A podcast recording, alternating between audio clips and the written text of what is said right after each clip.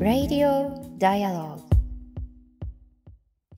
8月23日水曜日時刻は夜9時を回りました。ダイアログフォーピープルが配信しています。Radio Dialogue。本日の MC を務めます。フォトジャーナリストの安田なつきと、そして、佐藤圭です。こんばんこんばんは。は。よろしくおお願願いいたします。さあ、もう、なんかここのところ、冒頭でも、はい。暑いしか言ってない気がするんですけどね。なんかそれも本当どんどん深刻になっている感がやっぱり天候の変化も含めて、うん、そうなんですよね。ね。なんかまああの高温もそうですし、なんか雨の降りはい方が本当にこう東南アジアみたいだなっていうのも感じますしね。ちょっとはい今日はあの気候に深く関わるあのテーマを後ほどあの掘り下げていきたいと思うんですけれども、はい。その前に少しねあの取材の話なんかもこうあるはいんですよね。あ。そうですね。あのーい、ろいろな取材を私たちも行ってるわけなんですけれども、うん。今日は実はあのー参議院議員会館にちょっと行ってまして、はいはい。でこれどういう取材をしていたかというと、関西の方であの活動されている高校生たちがいるんですけれども、ワンワールドフェスティバルというあのイベントをやるためにはこう集まっている組織している高校生たち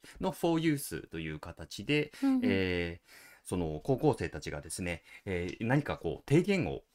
行っていくというチームを作っていて本日はその提言を文科省の職員に持っていくというあのそうした趣向をする場面があったのでそちらの取材をしていたんですけれども、はいはい一。体じゃあ高校生たちが自分たち自身で何を訴えたのかというと、えーこの学校教育における性的マイノリティの人たちであったり性的マイノリティとはどういうあの人たちのことを指すのかみたいなことであったり、うんそうしたジェンダーに関する教育などが私たちの周りにはちょっと足りてないんじゃないのかっていうことをを教育を受ける当事者として高校生たち自身がいやいやもっともっとあの教育の機会が欲しいですし例えば文科省が言っているようなこの例えばこの性的マイノリティの人たちにこう今理解増進をしようというようなこう法案が通ったところでこれはやっぱりこう差別を助長するものなんじゃないのかうんそういう懸念がある中で、その直接当事者である人たちだけじゃなくて、やはりその周りの人たちが、この性的マイノリティの人たちっていうものを何かざっくりとしたイメージとしてしか持っていないということが、やっぱり問題なんじゃないのか。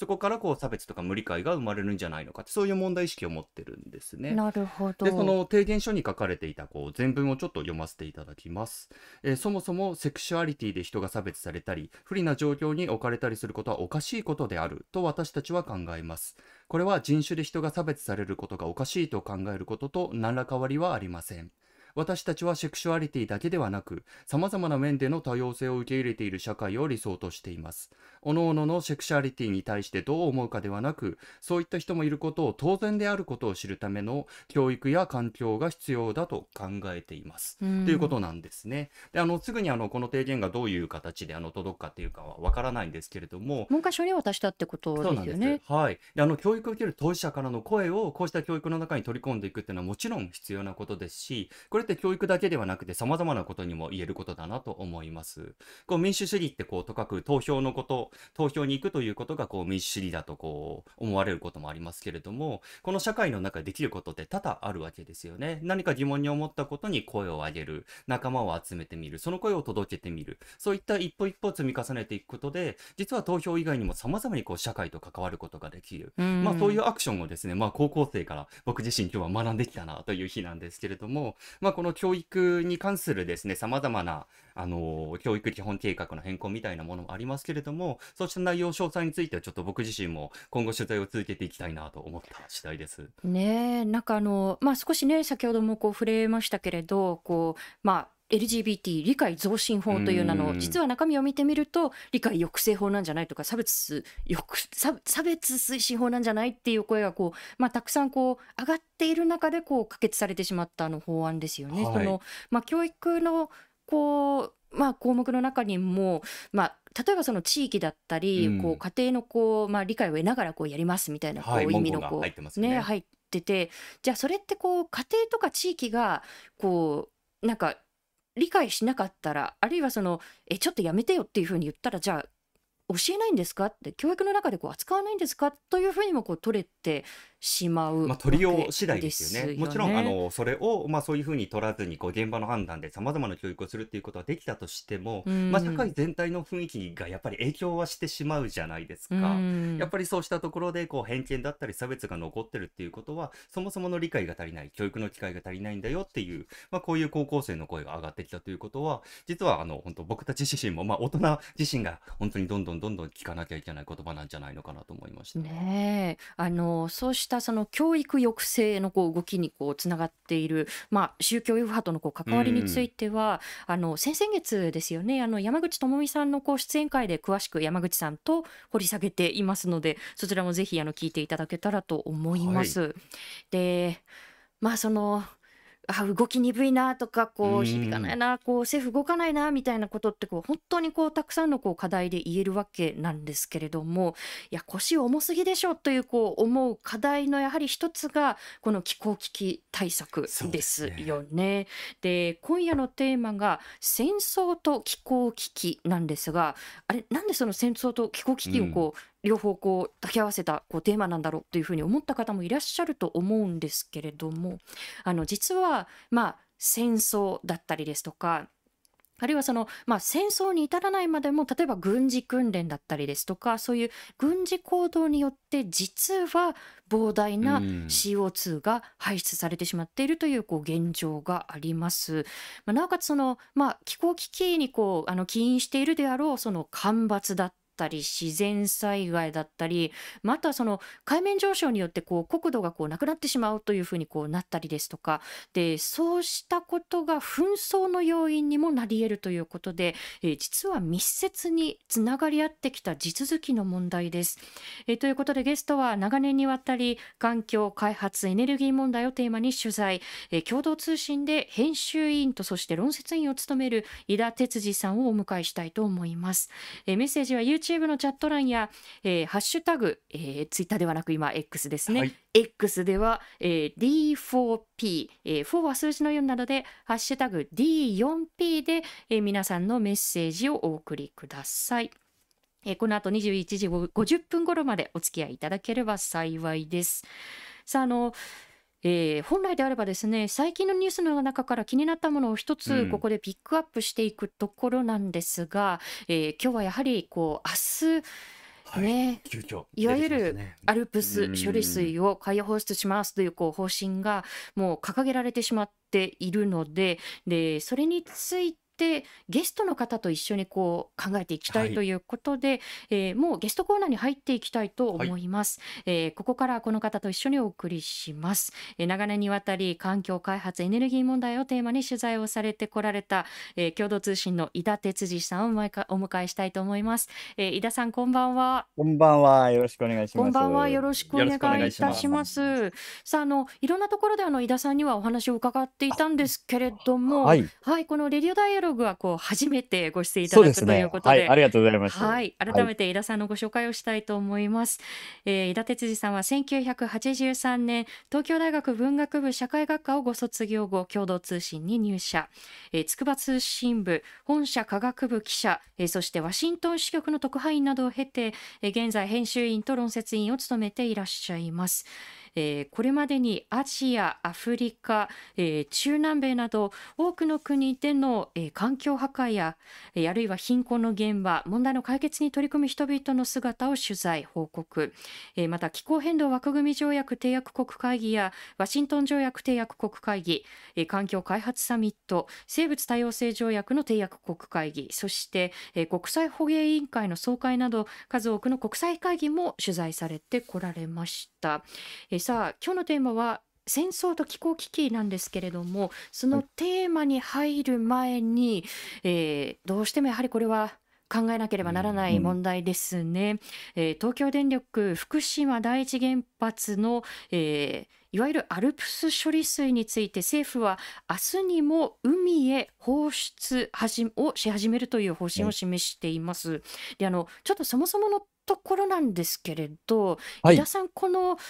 処理水と呼ばれているもの、一体これがな何をはい示すものなのかというところから、はい。そもそもなんですけれども、伺えますか？はい。いつの間にかなんか処理水っていう言葉をメディアも使うようになってしまったんですが、これええ昔は汚染水と呼んでいてですうね、えっと、事故を起こした炉を冷やすのに水をかけなきゃならなくて、そうするともう炉心溶融してるもんで、直で放射性物質に触れるもんで、その水が汚れてしまう、高濃度に汚染されてしまうんですね。あと、あの、屋根がスカスカになってたりして雨が入るとか、はいあと、はい福島はあの、崖を削ってもともと作ったもんで、昔から地下水の流入というのがサイトの中に多かった。で、まあ、前はこう綺麗だったから、綺麗というか、事故がなかった時は良かったんですけども、んもう事故でめちゃくちゃになってしまったもんで、雨も、雨も冷却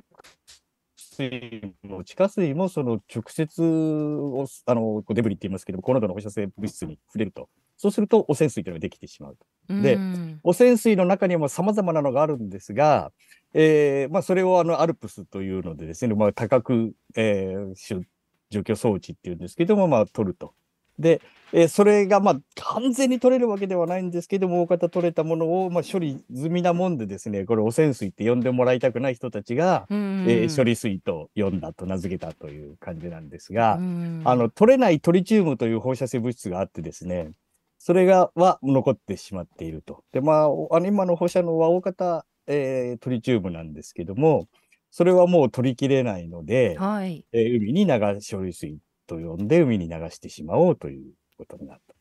たね。なるほどはい。あのこれどうなんでしょう？その、まあ、本来はその汚染水と呼ばれていたものがいつの間にかこう処理水というふうにこはい。う呼ばれるようになったとはいうご指摘はあったと思うんですけれども、はい、で政府のこう、まあ、スタンスとしてははい。あくまでもこれはその、まあ、科学的に見て安全なんだ。だからはい。理解をしてくださいねということで、あのそのスタンスをこう崩さず、まあ、海洋放出しますからっていうところでん。明日にそれがこう設定されてしまっていると。いうところで、すがです。はい。どうでしょうこのはい。科学的に見たら、まあ、あの、すごく薄めて出すしですね、量も少ないし、まあ、トリチウムっていうのは比較的、まあ、あの、セシウムとかなんかに比べたら人体の影響はないというのは事実なんですが、うんまあ、あの、科学、それが科学100%じゃないですよね。科学っていうのは、あの、分かったこと、ここまで分かりましたと、ここから先は分かりませんっていうのを明確にするのが科学なんであって、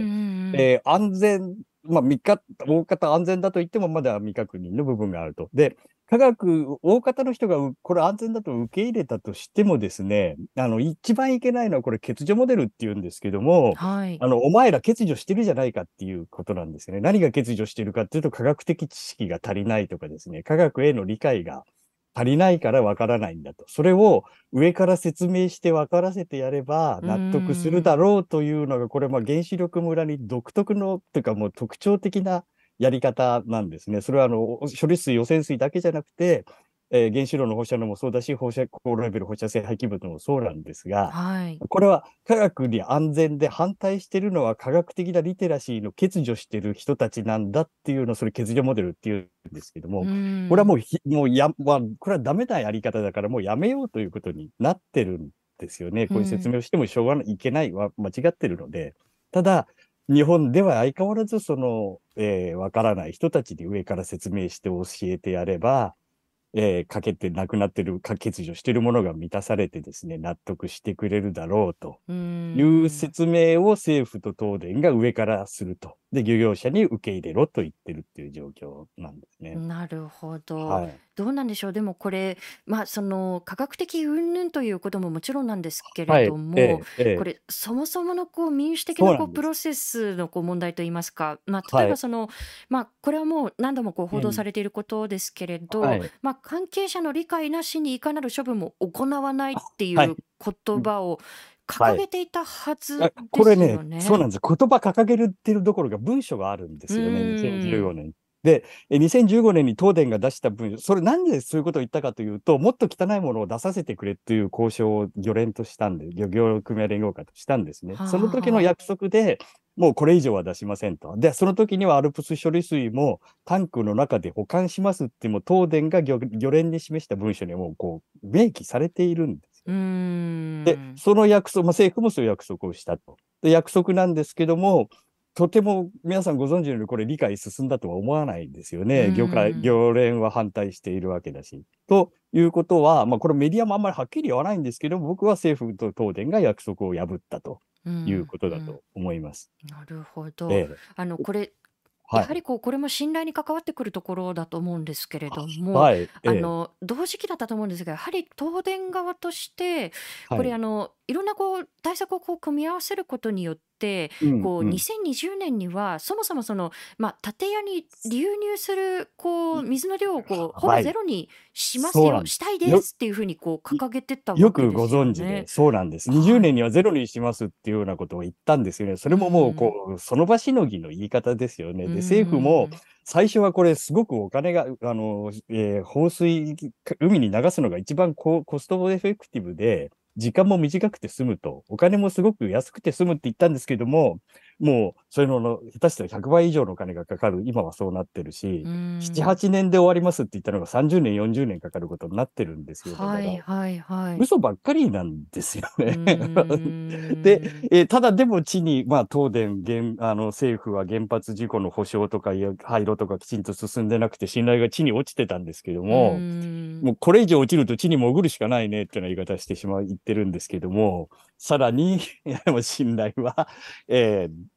失われましたよね。うこの嘘をつい。たということでね。で、これ彼らにとっても決していいことではないっていうのを知らなきゃいけないと思うんですよね。今後、このは様々な物事を進めていく上で、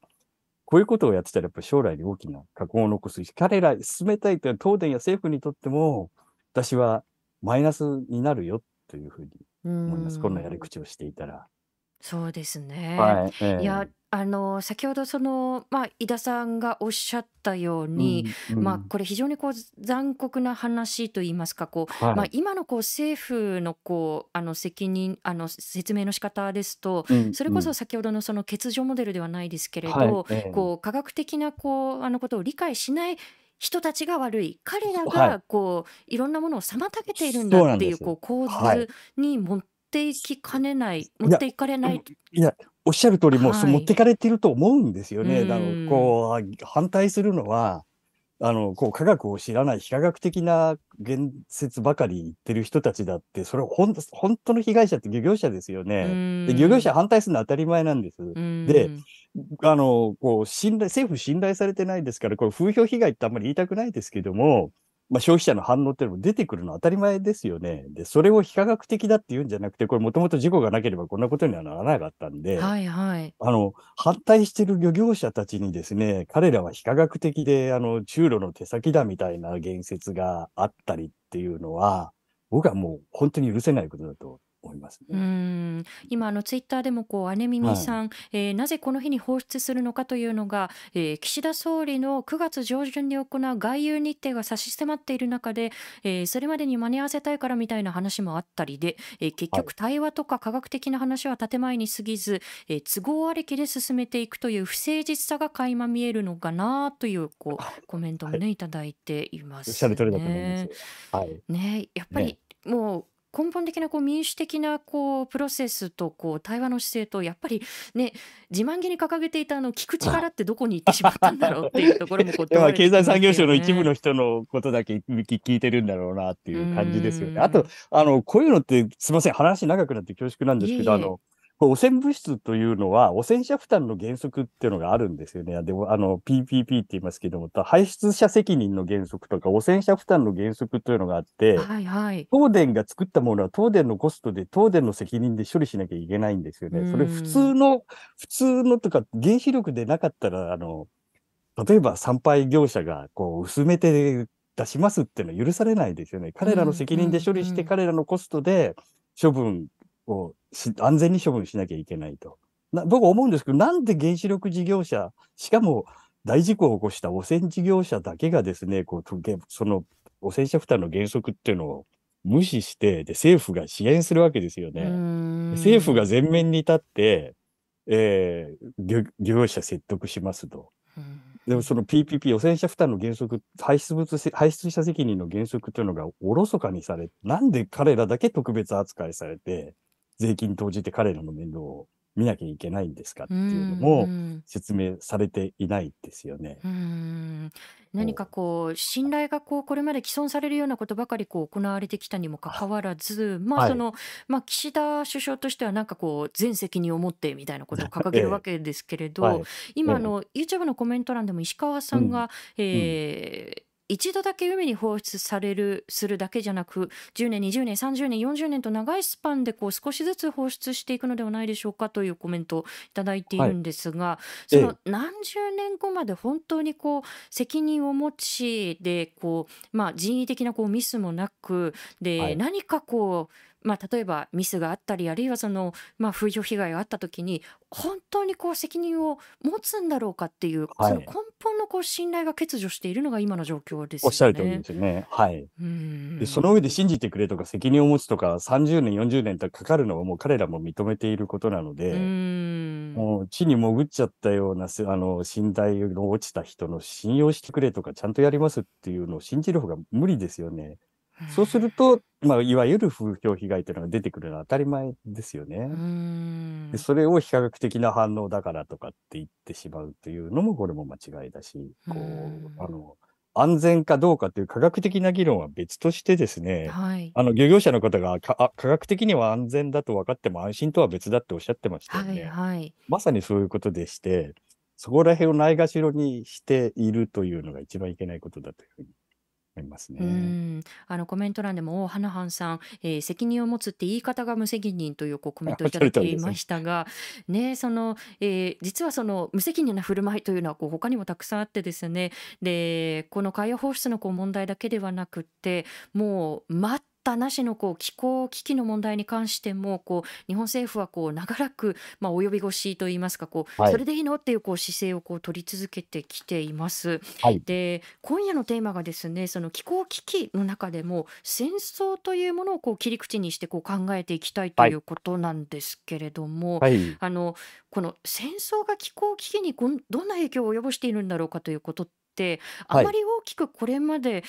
取り上げられてこなかったんではそなうないかなんとですね。思はい。うんええですよあの、ね。まあ、幸いなことにも地域紛争はいっぱいありましたけども、ウクライナみたいな大規模な戦争がなかったっていうこともそうなんですけども、うんただですね、あの、こう、戦争をするための道具っていうのはいっぱいあって、日常的に訓練してますようね。んすあのこう、スステルス B2 っていう、あの、爆撃機の燃費は、い立体1キロだと言われてるんですよ。はい り立体1キロって、あの、笑っちゃいけないんですけど、はい車って立体16キロぐらい走りますよね。はいはい立体1キロぐらい燃料をバンバン燃やして飛ぶえという。燃費めちゃくちゃ悪そいうってことなん悪いんですね。です。そうなんです。はいそれがどれだけ飛んでるかっていうのは、実はこれは軍軍事秘密になっているもので、発表されていないんですねで私きあの、取材してたんで記憶あるんですけど、京都議定書の締約国、まとめた締約1997年のえー第3回の締約国会議で、はいこれアメリカが強く主張してですね、軍事活動に関連する、えー排出はこの規制の外にしましょうということを強く求めて、まあ、日本も欧州もみんないいと言って、はい。認めな、あの、こう、計算外ということになったんですね。えーですそれ以来、まあ、軍事秘密でもあるし、まあ、それ、どれぐらいの燃料を使ってどれぐらいやってるかって分かっちゃうとかっていう、まあ、ロジックだったんですけども、はい。それ、それ以来ですね、こう、あの、軍事活動に関する CO2、主に CO2 ですけども、他のもあるんですけども、CO2 というのは計算外になっちゃってるんです。ではあブラックボックスになっていると言っていいぐらいわからないんです。なるほど。安全保障のためっていうことをこう掲げよ。はい。で、それがじゃあどれぐらい膨大な量なのかっていうことの公式な発表がないというまあ、ことないんです、ないんです。はい。よね。で、あの、計算の方法論にも、はい、IPCC なんかの計算の方法論にもそれが入ってないもんで、はい。まあ、独自に、あの、えーオープンにしてる国というのはあるんですけども、うん。まあ、大きなところ、アメリカなんかオープンにしてないしですね、まあ、あの、様々な、えーやり方をして推測するしかないんですけど、まあ、それでも最近結構いろんなデータが、あの、積み重なってシミュレーションもやったりして分かってきたところ、えー戦争をしないで日常的に軍事活動、軍事のための活動をしている排出量っていうのが、はい。世界の5.5%ぐらいじゃないかと言われてるんまで多いと。全世界全世界。はい。そうなんです。5%って日本が今3点、なんいやもうい少ないと3.1%ぐらいなので、あじゃあ日本を日本上回る。4国分、そうなんです。で、中国、アメリカ、インドときて、ロシアよりも大きいので、軍事セクターを一つの国と考えると、世界第4のは大排出セクターということになるらしい。5.5%というと、これかなりの量ですね。日本一国分よりも多いということになるので、はい。はい。なるほど。まあでもやはりこう推察するしかないというところがやはりね本来であればこう透明化してこれぐらいこう各国出ているからじゃあこういう対策をしましょうはいねというのが本来の道筋のはずですけれどもええそれがやはりこう各国まあオープンにしていないということはこう立てにくいということでもありますよねローなんですね。ドマップがおっしゃる通。りなんです。そうなんです。あの、ほおしあの言いましたけど、ブラックボックスなもんで、それどう減らしている、もしかしたら増えてるかもしれないしでうすね。ん。あの、明らかになってるのは、あの、日本もそうなんですけども、あの、基地の、基地の電力消費とかですね。はいはいはい。まあ、そういうのはわかるし、規制の対象になってるんですよね。で、だかだそうじゃなくて、えーあの、軍事活動とか訓練まで含めると、アメリカの DOD というか、防衛、えー国防省が、関連がアメリカ最大の排出、排出源だと言われているということがだんだん分かってきちゃったということなんですね。なるほど。はい。まあ、先ほどのそのあの5%こう強というのは、はいあくまでもその大きな戦争がないその平時であその軍事。行動でそれぐらはいいということで、ええではい。昨年の2月の24日から、はい。まあ、大きな戦争といえばやはり多くの人が今、ロシアに対するウクライナの、はい。にあごめんなさい。ロシアによるウクライナに対する軍事侵攻だと思うんですけれども、はい。ええ。まあ、これもこう、まあ、正確なこう試算というのはこう難しいのかもしれませんけれど、やはりこう環境影響というのはこれかなり非常にお考えただけでも非常に大きいですよね。で、あうん。の、今お話ししたように燃費の悪い飛行機使ってば、あの、戦争してますから、それを、ものを、戦車を動かし、飛行機を飛ばし、うんえーというだけ、まあミサイルを撃ちということで CO2 が出ると。で、あの、戦争でいけないのは言われると、あの、しお分かりいただけると思うんですけど、インフラ壊しちゃうんですよね。はいはいはい。まあ、ダムこ壊して大騒ぎになってますし、さまざまな都市インフラが、えー壊れると。とすると、それを作り直すためにセメントで、まあ、セメントっていうのは巨大な CO2 の排出源なもんで、うん。あの、普段ならなければやらないでよかった、えー排出が増えることになってしまうというのは分かってるんで、あの、これ、あの、ウクライナの戦争のインパクトというのは国連環境計画が、あの、極めて preliminary なんですけども、報告書出してるんですが、その中にはね、CO2 のこと書いてないんですね。わからないんでね。ね。あの、安田さんご存知と思うんですけど、 Stockholm、えー International Peace Research Institute っていうかなんだ、えー SIPRI SIPRI って言いますけど、えーあの、ストックホルム国際平和研究所というところがですね、はい出してる、私の知る限りでは、唯一の試算なんですけども、えー2月から9月の間だけで9700万トンの CO2 が出たっていうような試算があるんですね。これの多くもやっぱり壊れたインフラを直すためというようなことが書いてあるんで、はい。ここもうそれ以降もかなり大きくなっていますね。で、大体、なるほど。はい。1億トンぐらいというと、日本が今11億トンですから、日本の10分の1ぐらいがわずかな間に出てしまっていると。それはもう戦争によって出てしまって、壊れたものを直す、インフラ作り直すだけで、それぐらいというので、うん。これはもうば我々こうね、すごい努力をして減らしてるんですけども、馬鹿にならない量ですよね、1億トンとか。なるほとどか。まあ、うん軍事のこうこととか戦争っていうとやはりこう砲弾弾薬とか燃料の使用とかそういうことはいをパッとイメージしますけれど、ええええやっぱりそのええ修復の過程でもこう大量のこう CO2 が排出されなんですよ。てしまう。はい。まあ、それと、まあ、長い目で見たときにものすごくやっぱりこう森林だったりですとかこうはい緑が破壊されるわけですすよね。それもやははいり影響は大きそうですよね。あの、と、あの、国連環境計画の報告書だと、やっぱり森林とか湿地とか自然環境への悪影響っていうのは非常に大きいというので、それが吸収していたものが燃えれば、山、あの、森燃やしちゃえば排出源になりますから、そういうのもあるしですね。まあ、これちょっと特殊なんですけども、あの、他の国への影響とかっていうのもありますよね。あうんの、こう、天然ガスから、あの、欧州では天然、ロシアからの天然ガスやめたもんで、はい石はいはい。炭飼料が増えたとかっていうようなこともあるので、あなるほど、そういうそこもこそうう副なんです。次的なそこう影響そうなんです。ですね。もう考えなければいけないので、えー非常に大きいと思いますね、今回まだ終わってないですから、これどこまで出してしまうんだろうっていうなるほど。まあ、例えば非常にこう悪循環だなというふうに思うのがこうそうしたその軍事行動だったりそのうん戦争というものが CO2 をこう、まあ、莫大にこうはい。排出して、えええでえさらなるその気候変動とかこう気候危機のこう、はい。まあ、要因になり得る。なると。でそのはい。気候危機によって、まあ、うん。例えばその、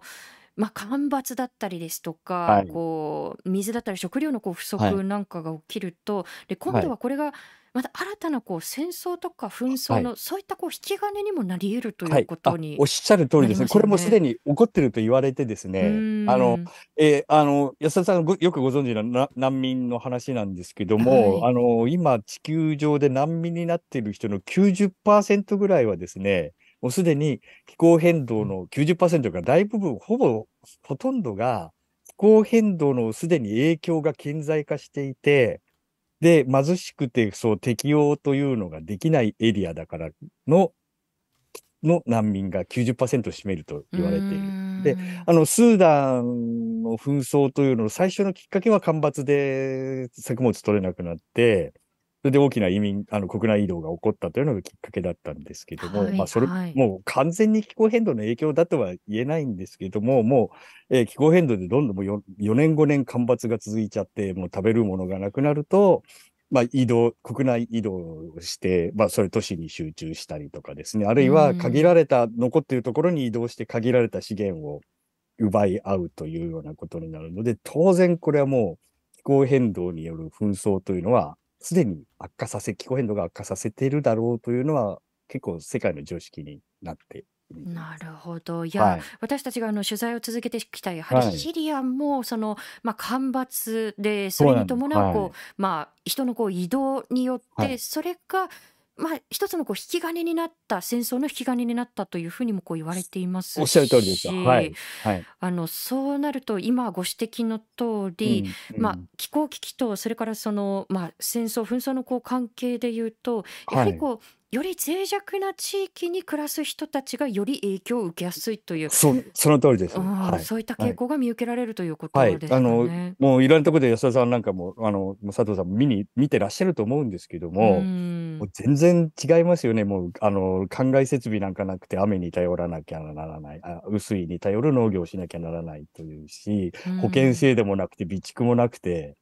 ね。で、あの、暑いからといってクーラーの設定温度上げればいいっていうような人たちじゃないですようね。で、適用ん。も、き天気予報もないというような最も脆弱な立場の人たちっていうのは実は日本にいるとわかんないですけど、地球上にはいっぱいいて、はい。まあ、そういう人たちが、えー我々豊かな人間が出した大量の CO2 で、うほとんどん。CO2 を出してないような人たちが被害を受けると。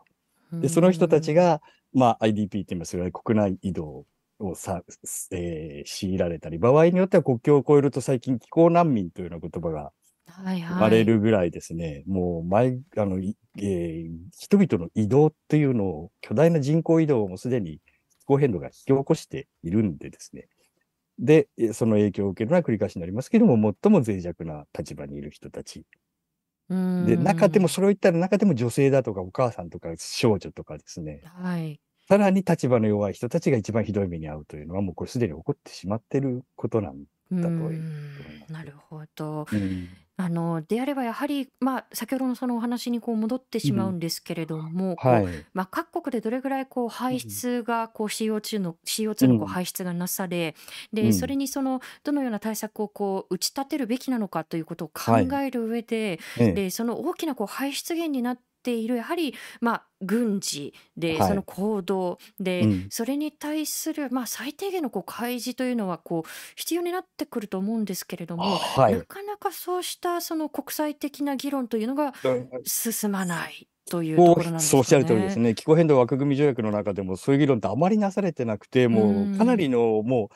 う、い1トンでも極端な話言うと、もう1トンでも排出減らさなきゃならないっていうような努力をしているときにですうね、やっぱりこれ、ん。ブラックボックス、巨大なブラックボックスがいつまでもあるというのは、これはちょっと考え直さなきゃいけないことだなというふうに思いますうね。ん、なるほど。はい。あの、これもう一つ、あの、私たちもこう気になっているところなんですけれども、はい。まあ、先ほどその、まあ、ロシアによる隣国ウクライナに対するそうの軍ん。事侵攻のこううん。話がありはい。ましたが、はで、やい。はりその当初からそのプーチン大統領が、うん。そうん。の、まあ、核兵器の使用をこうちらつかせながはら、い。ええ。うん、その、まあ、威嚇をこうう続ん。うけてん。うきん。たわけですよね。で、これ、はい。まあ、核兵器がどれほど甚大なこう、まあ、人道的なその被害をこうもたらしてしまうのかというこうん。とは、まあ、うん。広島、長崎でこう、まあ、いろんなこう被爆者の方はい。々がこう、まあ、語ってきてくださったうん。ご通うん。りなんですうん。けれども、うん。どうでしょう、これ、例えばその仮にこう核兵器がこうどこかでこう使用されてしまはい。った場合ええ。のええ。その環境影響というのははい。こうどういったことはい。がこう懸念されるんでこしょう？あの、実はこれ膨大だと言われてましてですね、あうの、カール・セーガん。ンってもう亡くなってしまったんです有名なあの宇宙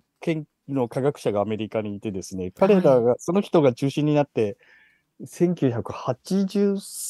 年だったと思うんです。まあ、80年代の初めに核の冬研究というのをやったんですうね。で、ん、うこれは核ん、うん。兵器が、あの、えーあのと、火山の噴火と同じなんですけど、核兵器、大規模なものがもうあちこちで爆発すると、あの、こう、黒いすすが大気中に上がると。はい、で、はい。それがあの成層圏まで上がるもので、あの火山の噴火と同じなんですけども、それが地球の周りを回ることになるんですね。こうれ放射能の影響とはん、全く別に起こると、そうすると、えーそれがあの、ちえー地球にやってくる太あのこう太陽のエネルギーを、えー反射したり遮ってしまうもので、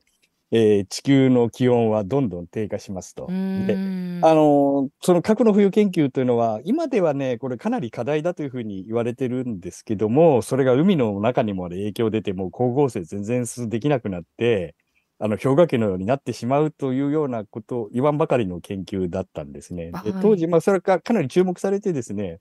あの核の冬っていうのは、あの、いう言葉は結構ポピュラーになったんですけどうも、まあ、ん、そこまでではなかろうというふうになったんですけども、最近、まあ、それ以降も、あの、コンピューターのシミュレーションというのは非常に、えー進歩したもので、えー最近やり直した人がですね、これちょっと前なんですけど、あのーラットガース大の研究グループがやったというのが結構有名な、い、いくつかあるんですけども、一つで、それによると、えーあの、大規模なロシア、米ロの核戦争が起こると、うん、えー、4、摂氏でいうと4度ぐらいの気温が下がるだろうと。まあ、これ、あの、温暖化してるはのが下がるからいいんだろうっていうふうに聞こえてしまうんですけども、でそういうことではなくうて、気温がん、すごく下がると、場合によっては10年ぐらい続くと、いつまでもこう、あの、大気の塵がなくならないもんで、それが長く続くと。で、しかもあの、降水のパターンとかですね、雨の降り方とかも大きく変わるというシミュレーションの結果が出て、ああ、そうえーなんですそうなんでね。す。そうすると、まあ、あの国内、あの、世界中のこう、えー農業生産、特に穀物生産に大きな影響が出ると。はい。気温が4度ぐらい下がるっていうのは、これはもう例外に近いですから、平均で4度というと、下がるところ7度ぐらい下がってしまうのが、7度、平均で7 7度度。低いのがずっと続くっていう、これ考えると容易なことじゃないですよね。そうすはい。ると、えー農業生産も非常にそれがまあ長く続くというような結果が出ているので、えーあの平均気温は大きく下がると。で、まあ、あの食糧難であるとか、場合によっては死者が出るでしょうというようなことも言われているので、ん。結果的にはすごあの我々、今もう200年ぐらいすごく安定してたんですよね、気候はね。だから農業が発達して、まあ、これだけ地球上の人口も増えたし、農業も盛んになって、地球上至るところに人が住めるようになったんですけども、はい。温暖化によっては、まあ、それが暑くなりすぎて、えーこう、自然変動の範囲を大きく超えてしまうもんで大変なことになると。逆に核の冬というのが起こると、それがまあ逆のブレですけどうも、ん。寒異常に寒くなって、やっぱり、あの、農業というのは立ち行かなくなるということなんですね。まあ、どちらもん。大変だということですそうね。ですね。はい。こちらもこう悪循環を生みそうと言いますか、おっしゃる通りなんです。まあ、核はい。兵器を使うえで、それえ。によってやはりこう、まあ、気候が変わってしまう。はい。で、それによって、まあ、例えばその、まあ、作物が取れなくなったはい。りして、また難民の方々がこう、おっしゃる通り逃がされて。しまったり、新たはい。なこう戦争の火種にはい。なっていくってなええ。るともう、負のこう、無限連鎖にこうそうですよなりかねないわ悪循環けですよね。おっしゃる通りです。悪循環起こることになりますよね。まあ、あの、んまあ、幸い、まあ、あの、核の冬というのは起こってないんですけども、気候危機の方ではもうそういう悪循環がそろそろ見えてきてしまっているとなるほど。いうことで、はい。とあの例えばこうのん核兵器のこうあの影響ですともう一はい。つ、まあ、日本のその、まあ、例えばその被害のこう直後および、まあ、うん、今に至るまでと言っていいのかもしれうん、ないですうん、けれどうん。やはりこう残留放射線のその影響というのはかなりこう、まあ、はい。過小に評価されてきたということもこうはい。指摘をされてえきたと思うんですはい。けれども。そこからこう環境を回復させていくということにもやはり、あ、まあ、多大なこう時間とこうコストそがかかっていくおっしゃる通りだと思いますす。は。い。で、それは福島見てもわかりますようね。はい。で、あのー広島、長崎っていうのは深刻だったんですけれども、当時まだ、あのこう、日本直後に敗戦を迎えてしまったということもあって、調査も不十分だったし、アメリカがやったはい。調査も必ずしも全部オープンになってるわけはないのうで、え、ーん。あのー過小評価されてるっていうのは非常にあると思うんです。で、使え、あのー人が亡くなった、あの、と、こう、お汚れてしまって使えなくなる農地とか土地っていうのは、これかなり時間がかかるものになるし、水も汚れてしまうということになるのうで、ーあの、ん。さっきお話ししたのは、こう、あの、気候に影響を与えるすすすが出て、爆は発のい。すすが出てって話だったんです。そこに放射能が加わるものなのうんで、うんこれはもう。うん容易じゃないということになりますよね。まあ、これ、あの、核の冬というか、その気候影響は10年ぐらいでだんだん収まってくるという雨で落ち、すすはですね、はい。雨で落ちたりとかってなって、やがてなくなって10年ぐらいでっていうようなことも結果出てるんですけども、えーご存知のように放射能ってそんな簡単になくならないものうで、そこま。で含めたらもう本当にこう環境影響というのは非常に大変なことになるというのは間違いないですね。う住めなくなるエリアん。非常に大きいですから、そうすると、まあ難民、国内移動民も出てくるし、今安田さんおっしゃったように悪循環を招くということにもなるので。はい。なまあ、そこに。差別であるとかですね、そういうのも加わってくると、なおさら世界は、んあの、不安定になって紛争がということになる。ん。あの、もう何度もこれはこう言われてきたことはい。ですけれども、うん、本当にこううん。待ったなし、おそらくはい。その今ある私たちがこうできることをすべて全力でこう、まあ、導入したところで、果たしてはい。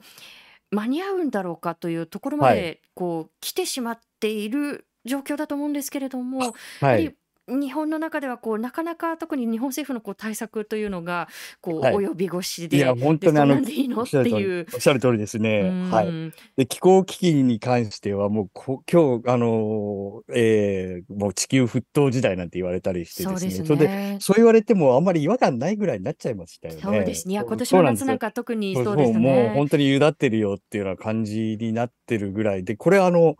まあ、日本のメディアもいけないと思うんですけども、あんまりあの暑くなりましたとか、それであのエルニーニョがとか、あの、えーなんだ、偏西風の蛇行がとかって言うんですけどうも。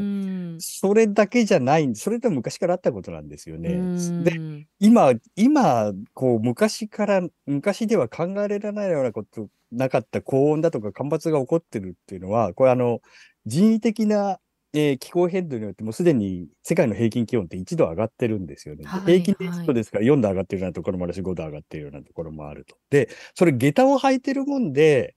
昔だったら異常気象で済んだものがとんでもない異常気象になって、で、昔だ、昔も時々100年に1回ぐらい、とんでもない異常気象っていうのは自然の変動でもあったんですうけども。下駄を履いてるもんで、人間が下駄、人的な温暖化で下駄を履かせてるもので、それが頻繁に起こるようになってしまうと。これはもうシミュレーションで明らかになってることなのうで、ー。こうんあの、昔で、昔だったら異常気象で済んだものが今回の今年のようなとんでもない異常気象になってしまうというのは、人間が異常に、もうすでにこう地球の平均温度を上げるという下駄を履かせてしまっているものなので、こういうことが起こってますっていうのを、あまり解説してくれる人がいないんですけどうも、ーそれを、ん。まあ、きあの、気象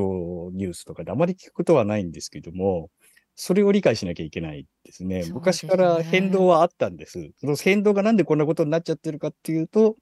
えー人間が地球を温めてしまっているか。あの、はい。先ほどのそのお話ですと、うん、まあ、うん。例えばその、まあ、日本の中でもこう、まあ、自衛隊がこういろんなこう訓練なんかをこうやったりしているえわけですけえ、れええ、ど、ええ、日本の自衛ええ。隊にもやはり CO2 のこう排出量だったりですとか、はい。それをこう、ええ。まあ、こう正確にこう把握してこう公表する義務なんかこうは、ないんですよ。ないんです。ええ。ね。で、あの、はい。で、おっしゃる通りで、あの、環境省も一応、一応と言っちゃいけないかな。あの、えー防衛省も、あの、環境省もさすがにこれだけ減らさなきゃならないというふうになってきてるし、まあ、政府が率先しなきゃいけないということうで、あーのん。、さっきお、米軍と同じなんですけど、基地で使うエネルギー、例えば電気をあの LED に変えましたとか、はい。省エネ機器を入れましたっていう、その見えている部分、よく、まあ、どこの基地でこれだけエネルギーを使ったのはどれだけ減らしましたとか、再エネを入れましたとかっていう、そういう部分は、極めて事務的な部分っていうのは出てくるんですけどうも、んうん。環境省のがそえ求めているものも、その軍、いわゆる軍事活動だとか訓練だとかへの対象外ですって書いてあるんうですよね。な本当にごく。一部でし、一部にしかでデータは公表されてないし、一部にしか網がかかっていないと。これは米軍も日本の自衛隊も同じです。なるで、ほど。その、えーあのね、えー、大体、米軍の見えてるものっていうのは5000万トンぐらいっていうのは、これは排出量がですね、これはぼあの DOD も報告してるんですけども、どうも、あの、その40倍ぐらいあるらしいと言われているんです。だから、まあ、は日本のスケールがどれだけかっていうとあれですけども、かなりの部分が見えなくなっているっていうのは、日本も同じなんですよあ。ね。なるほええ。ど。まあ、あの、まあ、特にその地域差がありそうと言いますか、はい。ええ。その、まあ、日本の中でこう見たときに、例えはい。ばそのええ。米軍基地が非常にこう集中しているこう沖縄なんかは、はい。その、まあ、特にその、まあ、じゃあ米軍基地からどれぐらいこう排出されているのか。とか、ええ。しょっちゅうなんえか燃費悪そうなこう飛行機とかが飛んでますけどってはいい。うところにえなると、え。ええ。で、これもこう、まあ、いろんなこう地域差がこう出てきそうですが、そこもこう不透明ということになりますよる通りです。はい。ね。ええ。ええ。なるほはい。ど。今あのマヤ F さんが、えーはい。YouTube で政府は暑はい。さ対策に打ち水呼びかけてますっていうふうにねコメントしてくださってますけど、はい。なんかもうなんそか それはあの焼け石に水というやつで。はい 焼け石の水にもならないかもしれないっていうねね。ことはい。かもし。れないですけれど、はい。どうでしょうその最後にこのうん。まあその今日はその戦争と気候危機というこはいうテーマでええ。お話伺ってきはい。ましたけれども、ええ。ええ。じゃあそういう現実に対しうん。てじゃあうん。私たちが今何をなすべきなのかこのはい。ええ。待ったなし待ったなしと言われる中でそのはい。待ったなしなりにこううん。う。どういうんことをこうしていけばいいのかということは最後にいかがでいしょ一番いかんのはやっぱり、あの、気候危機と言いながら危機感がどこにもないんですよね。これう。うメディアにもないと思うーん。し、まあ、それが、それを通じてやっぱり、あの、教育も不十分なもんで、一般市民の危機感というのもこれだけ熱くなってもないですよね。うで、あの。日本でもですね、あの、放棄農地とかあるんで、山火事もしかしたら起こるんじゃないかっていうような人も、あえーいるぐらい、危機感をもっと持つべきだというのが一番最初なんですが、のことだと。思います。で、あの、えーと、国際的な議論をしているとですね、もう気候安全保障っていうのが当たり前の言葉になってるんですよはいね。はい。で、もう気候危機というのは今日お話あしたようにというと、あと安田さんからもお話あったように、こう、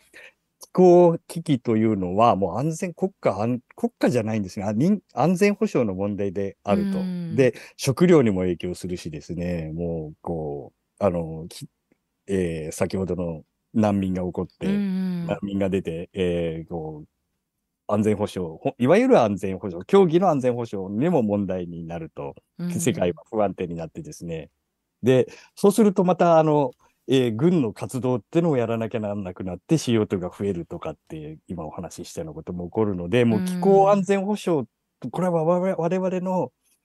こういう話の世界じゃなくて、もう日々の安全保障の問題に食料にしてもエネルギーにしてもですね、ね関わるぐらい大変なことになってしまっているという危機感を持つべきだと。で、その時のキーワードっていうのはやっぱり安全保障、我々の安全保障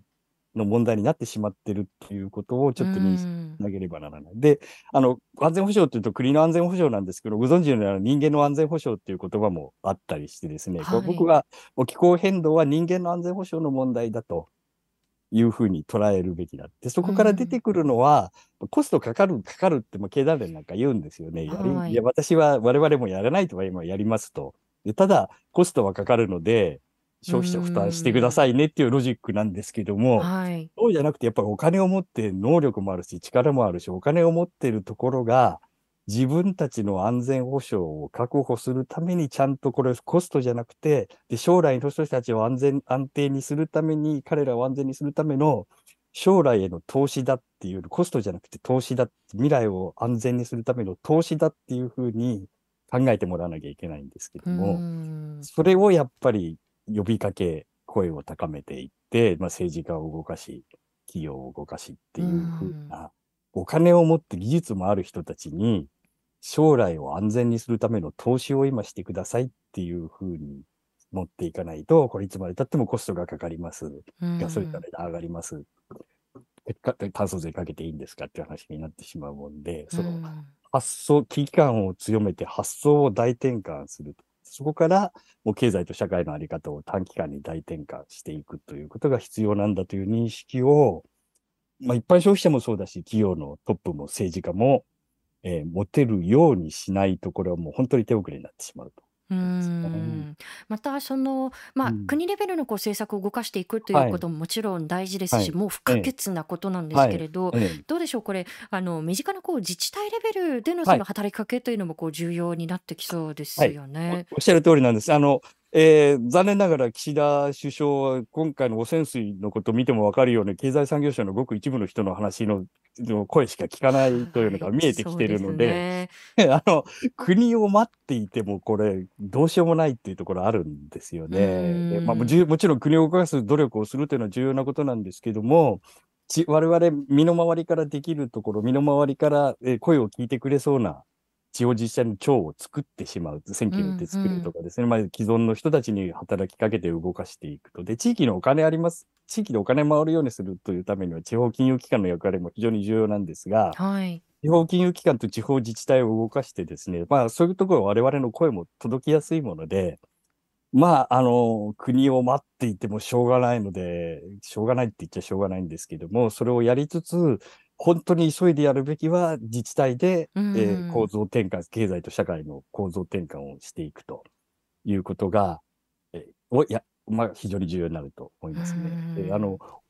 東京の話ですけど、大田区って50万人ぐらい人口があって、はい世田谷区ってもう90万人近いんですよね。はいはいで。アイスランドの人口って34万人とか35万人ですから、もう国レベルなんです。そうですね。一国っていうふうに考えられますね。そうなんです。でアイスランド100%、まあ全然状況は違いますけども、すべてに100%、国として100%の再生可能エネルギーを持ってる国なんですうよね。そうすると、まあ、つあの、ち東京都の特別区の一区っていうのはかなりのことがでやろうと思えばできる規模ではあるはずなんです。で、地域補助自治体小さいところだったらもうネットワークを作ってそういうことをやらなきゃいけないし、気候変動に、まあ、とりあえず急がなきゃならないっていうのはもう自治体を動かして、そこに我々も積極的に絡んでいってですね、声を上げ、で、お地域が、でお金を回るような、もうやらなきゃならないことっていうのは省エネと再生可能エネルギーと熱の利用なんですけども、日本はそのどれもできてないんですよね。それで、あの、これがさ、あの、く野球で言うと、すみません、話長くなってますけど、話で野球で言うと3番、4番、クリーンナップ5番が再エネ、省エネ、熱利用なんですけど、これをおろそかにして、あの、原子力とか、あの、アンモニアなんてのもは7番バッターか8番バッターと言われていてもい、いてもいいか、いまあ、いても悪くないけど、いなくてもいいっていうようなところに一生懸命投資をしてですねはいはい。もう原発こそなんかこう解決策なんだと言わんばかりの姿はい勢ですよね。そうなんですよ。もう短期間の排出削減には原発っていうのは全く効かないですからうん、急いで、急いでもう10今後10年の間に大幅な排出削減をするんだったら、もう再エネと省エネと熱の利用をやるしかないんですようんね。そこをおろそかにしてしまっているので、自治体はそこをやると。うんうんうんうん。さああのこれを聞いてくださっている皆さんの身近な自治体はどうかというねそういうところから、ねはいはい足元かはいらこう手繰り寄せてみるのも一つかなとはい思いますね。というふうに思います。は、はいい。ありがとうございます。ちょっと私たちもこう危機感を持ってこの問題をこう伝え続けていきたいと思いますので、井田さんまたぜひお話を伺わはいせてください。ありがとうございます。どうも今日はありがとうございました。ありがとうございました。ありがとうございました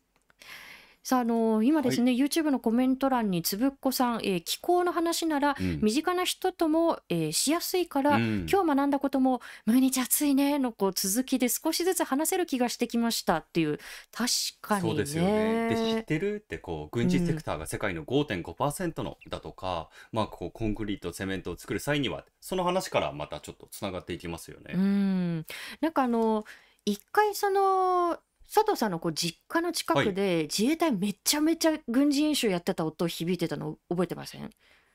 ものすごいドンドンドンっやっててますね。やってましたよね、はい岩手で。はい、岩手県、あの岩手山の山麓でやってますね。はいはいはい。あれとかめちゃくちゃ CO2 排出してるんだろうなっていう視点であの時は考えなかったなってすごく。かつ見えてないものがたくさんあるっていうことうん恐ろしいですし、あと今日話聞いててあの思ったのが、あの本日23日ってあの防衛品、防衛装備品の輸出ルールをめぐるあの、えー実務者協議ですかね、はい。自民公明で行われていた中で、こう殺傷武器の輸出をしていくという見解が示されてるんですよね。ねで、その中でも部品そのものに殺傷能力がなければ武器とは位置づけないという、ああ、すごいこう言い換えだなとは思ってしまうんですけれども、まあそうしたこう戦争による気候危機に、まあ日本もこうますますどんどん加担していくという姿勢が今日まさにまた傾いていった状況じゃないのかなと感じますね。はい、そのまあ大事なこう自分たちのこう足元からこう手繰り寄せていくっていうのは一つ大事なヒントだと思うので、私たちもねこう暮らしているこう、まあ、自治体どうだっけって何がはい自治体レベルでできるんだっけっていうところから見直してみたいと思いはい、ます。打ち水以上のね。打ち水ね、東京都のね、都知事がね、率先してやってましたね。ということで、さあ、今日の放送をもう一度聞きたい方、Dialogue for People の YouTube チャンネルにアーカイブをしていきます。えー今後のそのし放送のお知らせもいたしますので、チャンネル登録よろしくお願いいたします。今日の放送は Spotify、Apple Podcast、Google Podcast、Amazon Music Podcast でも聞くことができます。えーそしてこのレディオダイアログはサポーターの方々のご寄付で支えていただいております。よろしければログフォーピープルのワンタイムサポーターやマンスリーサポーターへのご登録もよろしくお願いいたします。さあ来週はい。8月30日水曜日の放送ですが、関東大震災から100年と題して、えー関東大震災の朝鮮人虐殺に触れた映像作品「インメイツ」を制作した美術作家の飯山由紀さんをお迎えします、えー皆さんご存知の方多いんではないかと思うんですがこの「インメイツ」えー本来であれば昨年ですね、あの東京都の人権プラザで、えーこれが上映されてでトークイベントとあの一緒にこうそれが行われる予定だったんですけれども、えこの、え人権プラザというのは東京都の人権部が、えー管轄をしているんですよね。そのまあその人権部からその、まあ、プラザ側のこう担当者にこうメールが入りでそのメールによってこの上映が中止をされてしまったのではないかということで、で飯山さんはこう、まあ、話し合いの場をこうずっとこう東京都のこう人権部と求めているわけなんですけれどもなかなかこう実現しないということがあります。でそもそもですね東京都知事の小池百合子知事がですねあの本来であればこう毎年のようにこの朝鮮人虐殺のこう追悼のこう、まあ、はい追悼式というのは、あのまあ、追悼文を送っていたわけですよね都知事が。はい。あの言い方悪いですけれどもあの散々こう差別発言をこう繰り返してきた石原都知事でさえ送っていたものを、えー小池都知事は2017年からその送付を、まあ、見送っていると。はいでこの虐殺に関しても歴史家が紐解くものだということでその、まあ、虐殺があったかなかったかというこう認識さえはぐらかしているという状況があります。でまあこれはもうれっきとしたこう史実なわけなんですけれどもそうしたこともこう踏まえた上で来週の放送でこう考えていきたいと思います。ということでこの「レディオダイアログ」来週のまたこの時間21時にお会いしましょう。えー今回のお相手はフォトジャーナリストの安田なつきと佐藤圭でした。ありがとうございまし。た。おやすみなさいおやすみなさい。ご視聴ありがとうございました。チャンネル登録やご評価をいただけますと幸いです。また、このチャンネルは皆様のご寄付に支えられております。ご支援、ご協力、よろしくお願いいたします。